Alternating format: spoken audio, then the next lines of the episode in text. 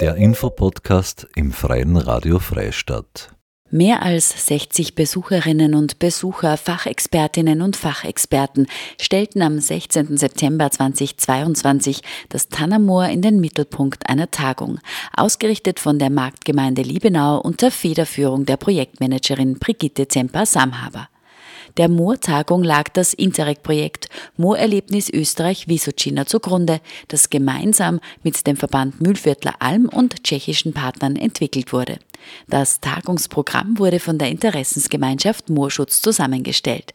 Ein Dutzend Referentinnen und Referenten beleuchteten verschiedenste Aspekte und zeigten die Moore als einzigartige, schützenswerte Lebensräume, denen als Wasser- und CO2-Speicher künftig eine noch größere Rolle zukommen wird. Heute hören Sie Franz Gruber als Vertreter der HSCG Forstverwaltung Greinburg mit einem Vortrag mit dem Titel Moore verwalten, Möglichkeiten und Herausforderungen für GrundbesitzerInnen. Moderiert hat Thomas Samhaber. Ich begrüße Franz Gruber, Forstdirektor der Herzog Sachsen-Coburg-Gotha Forstverwaltung in Greinburg. Und wir freuen uns jetzt auf Ihre Ausführungen. Sie sind ein Mann der Praxis. Was macht man mit diesem historischen Erbe so im tagtäglichen Umgang? Dankeschön für die nette Einleitung zu meinem Vortrag. Ja, ein herzliches Grüß Gott auch von meiner Seite an Sie. Ich möchte mich auch bei den Organisatoren dieser Tagung recht herzlich für die Einladung bedanken und auch die Möglichkeit, als Vertreter des Grundeigentümers einige Worte an Sie zu richten. Da vielleicht die Grundeigentümerin genau genommen ein bisschen vorstellen. Das ist die Stiftung der Herzog von Sachsen, Coburg und Gothaschen Familie, der eben die herzogliche Forstverwaltung einverleibt ist. Diese Stiftung hat einen Grundbesitz von ca. 6.500 Hektar hier im unteren Müllviertel in Oberösterreich, weiters 3.500 Hektar im Tiroler Karwendelgebirge und nach der politischen Wende in Deutschland war es wieder möglich, auch für die Stiftung auf ca. 9000 Hektar im Thüringer Wald Waldflächen aus dem früheren Stammbesitz zu bewirtschaften. Das vielleicht so einleitend zur Hintergrundinformation für die Grundbesitzerin. Ja, das Tannermoor gehört natürlich zu diesen 6.500 Hektar hier im unteren Müllviertel. Ja, mit dem Blick auf, den, auf das Thema meines Vortrages ist natürlich grundsätzlich schon festzustellen, dass Möglichkeiten und Herausforderungen für einen Grundbesitzer von Moor zu Moor natürlich unterschiedlich sein können. Es ist sicherlich die Frage, was für ein Moor ist es, Niedermoor oder Hochmoor einerseits. Die geografische Lage eines Moores kann da entscheidend sein, aber auch die Größenausdehnung eines Moores, auch im Verhältnis zum Gesamtbesitz des betroffenen Grundeigentümers. Und vielleicht auch die Frage, ob und in welcher Weise so ein Moor auch unter einer Schutzgebietsfeststellung steht. Das hat alles entscheidende Auswirkungen auf Möglichkeiten und Herausforderungen, die mit dem Verwalten des Moores zusammenhängen. Ich werde jedenfalls die Themenstellung meines Vortrages natürlich am Beispiel des Tannermoores beleuchten und hier auch mit einem entsprechenden geschichtlichen Abriss ja, vielleicht eingangs ein paar Daten zum Tandermoor. Manches ist heute schon gesagt worden. Die Entstehung ist wahrscheinlich nach der letzten Eiszeit vor circa 12.000 Jahren erfolgt. Es ist mit einer Ausdehnung von 122 Hektar ungefähr eines der größten Latschenhochmoore Österreichs. Die heutige relativ einheitliche Latschenbestockung ist vermutlich auch zurückzuführen auf schon früh begonnene Entwässerungsversuche es gilt ja als ein sauer oligotrophes Regenmoor, das heißt, es wird nur von Regenwasser gespeist. Das Moor beinhaltet auch ca. 38 Hektar Waldfläche, überwiegend Fichte, an den Moorrändern und auch in der Moormitte. Ja, die Pflanzenwelt wurde zum Teil schon erörtert natürlich. Es verschiedene Torfmoosarten spielen da eine große Rolle, klarerweise auch Rauschbeere, Moosbeere, die Rosmarinheide.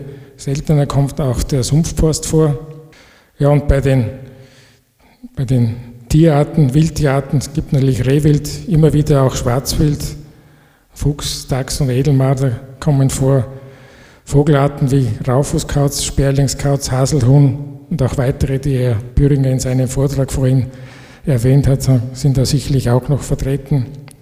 Bei den Insekten ist vielleicht auch in erster Linie der Hochmoorlaufkäfer zu nennen. Da haben wir natürlich auch Ameisen und Weberknechte hier im Moor. Ja, Moorflächen in der Ausdehnung des Tannermoores verursachen schon auch bei einem Forstbetrieb unserer Größenordnung, also ich spreche da von den 6.500 Hektar in Oberösterreich, schon auch die Überlegung, wie geht man mit so einem Moor um? In der Vergangenheit hat sich natürlich auf Seiten der Grundeigentümer schon in erster Linie die Frage gestellt nach allfälligen wirtschaftlichen Möglichkeiten. Grundsätzlich ist natürlich ein Forstbetrieb bestrebt, und das ist ja auch legitim, seine Grundflächen in irgendeiner Form zu bewirtschaften. Im Falle des Tannamores galt es bis vor kurzem in erster Linie natürlich für die eingeschlossenen dort vorkommenden Waldflächen, die zwar unregelmäßig, aber doch immer wieder forstlich genutzt wurden. Insbesondere hat auch im Zuge von Kalamitäten wie Windwurf und Borkenkäferbefall, die hier auch schon relativ großflächige Schäden in der Vergangenheit verursachten. Seit dem 19. Jahrhundert besteht eben für diese forstliche Nutzung ein entsprechendes System von Entwässerungsgräben, um einerseits die Vernässung der zu bewirtschaftenden Waldflächen hinteranzuhalten, aber auch um den angrenzenden Rubener Teich mit, also nachhaltig mit Wasser zu speisen, der damals als Schwemmteich, wie Herr Magister Schreckholz schon erwähnt hat, ja auch eine forstliche Bedeutung hatte. Herausfordernd mit der forstlichen Nutzung war vor allem die Tatsache, dass man ja aus dem Moor das, das Holz praktisch nur bei gefrorenem Boden herausbringen konnte. Das heißt, die forstliche Nutzung war natürlich von Haus aus irgendwo nur eingeschränkt möglich. Es hat ja auch immer wieder die Situation gegeben, dass beispielsweise vom Borkenkäfer befallene Bäume gar nicht herausgebracht werden konnten, geschweige denn auch vorher noch aufgearbeitet wurden. Das hat dann auch keinen Sinn gemacht und konnten in der Folge auch nicht vermarktet werden. Also damit war man natürlich immer schon konfrontiert. Es war natürlich jetzt rein von der forstlichen Nutzung her gesehen schon die größere Herausforderung generell. Ja, neben dieser forstlichen Nutzung ist auf Seiten der Grundeigentümerin im Jahr 1980 auch die Überlegung aufgekommen, ob man nicht das Moor in anderer Form wirtschaftlich nutzen kann, könnte. Und zwar gab es da Bestrebungen, den im Moor vorhandenen Torf zumindest auf einem Teil der Moorfläche von ca. 50 Hektar abzubauen. Wir haben ja heute schon in diversen Referaten gehört, dass halt Torfabbau immer wieder gang und gäbe war und in manchen Gegenden natürlich nach wie vor betrieben wird. Und so wurde halt auch auf Seiten unserer Grundeigentümerin in dieser Hinsicht eine Überlegung angestellt. Es wurden damals auch schon Prüfungen der Abbauwürdigkeit eingeleitet und mit nachfolgenden Vermarktungsmöglichkeiten auch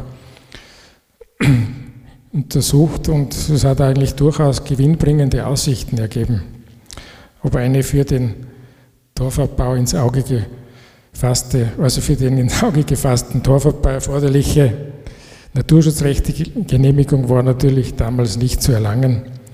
Und vielmehr haben wir diese Abbaubestrebungen auch schließlich zur Feststellung des Tannermoores als Naturschutzgebiet per Verordnung des Landes Oberösterreich vom 8. August 1983 geführt, womit ein allfälliger Torfabbau endgültig vom Tisch war. Aus heutiger Sicht gesehen war das damals sicherlich eine gute Entscheidung. Die forstliche Bewirtschaftung des Tannermoores blieb aber in eingeschränkter Form auch mit dieser Naturschutzverordnung weiterhin möglich. Ja, bei so einem Naturjuwel, wenn man das da nochmal durchaus bezeichnen kann, stellt sich natürlich irgendwann halt auch einmal die Frage, und meistens von Seiten der Öffentlichkeit, ob man sich da nicht in dem Moor auch eine touristische Nutzung vorstellen kann. In den 70er Jahren entwickelte dann die Herzogliche Familienstiftung sich aber auch auf nachhaltige Ersuchen der Gemeinde Liebenau schließlich die Bereitschaft, das Tannermoor auch der Öffentlichkeit, allerdings räumlich eingeschränkt, zugänglich zu machen. So genehmigte die Grundeigentümerin in einer entsprechenden Vereinbarung im Jahr 1976 der Gemeinde Liebenau die Anlage und auch zukünftige Benutzung eines Moorwanderweges, für dessen Instandhaltung und auch Verkehrssicherung seither auch die Marktgemeinde Liebenau zuständig ist. Im Zuge des aktuellen Interreg-Projektes, das Herr Bürgermeister Reichenberger heute vormittags kurz vorgestellt hat, wird es schließlich auch zu einer Neugestaltung bzw. Aufwertung des Moorwanderweges kommen, wobei allerdings der Wegverlauf natürlich gleich bleiben soll. Es wird da seitens der Grundeigentümerin es schon in gewisser Weise herausfordernd gesehen, dass sich die touristische Nutzung des Moores auch langfristig nicht nachteilig auf den erforderlichen Schutz des Moores auswirken darf. Das heißt, die Besucherlenkung auf den ausgewiesenen Moorwanderweg muss daher jedenfalls gewährleistet bleiben. In diesem Zusammenhang ist meines Erachtens auch das eigentlich naturgegebene Spannungsfeld zwischen Naturschutz und Tourismus zu sehen. Vor allem da Naturschutzgebiete ja immer wieder als touristische Attraktionen beworben werden und sich dabei schon auch die Frage stellt, inwieweit eine touristische Nutzung mit dem jeweiligen Schutzgedanken oder Schutzzweck in Einklang zu bringen ist. Also das möchte ich ein bisschen in den Raum gestellt haben.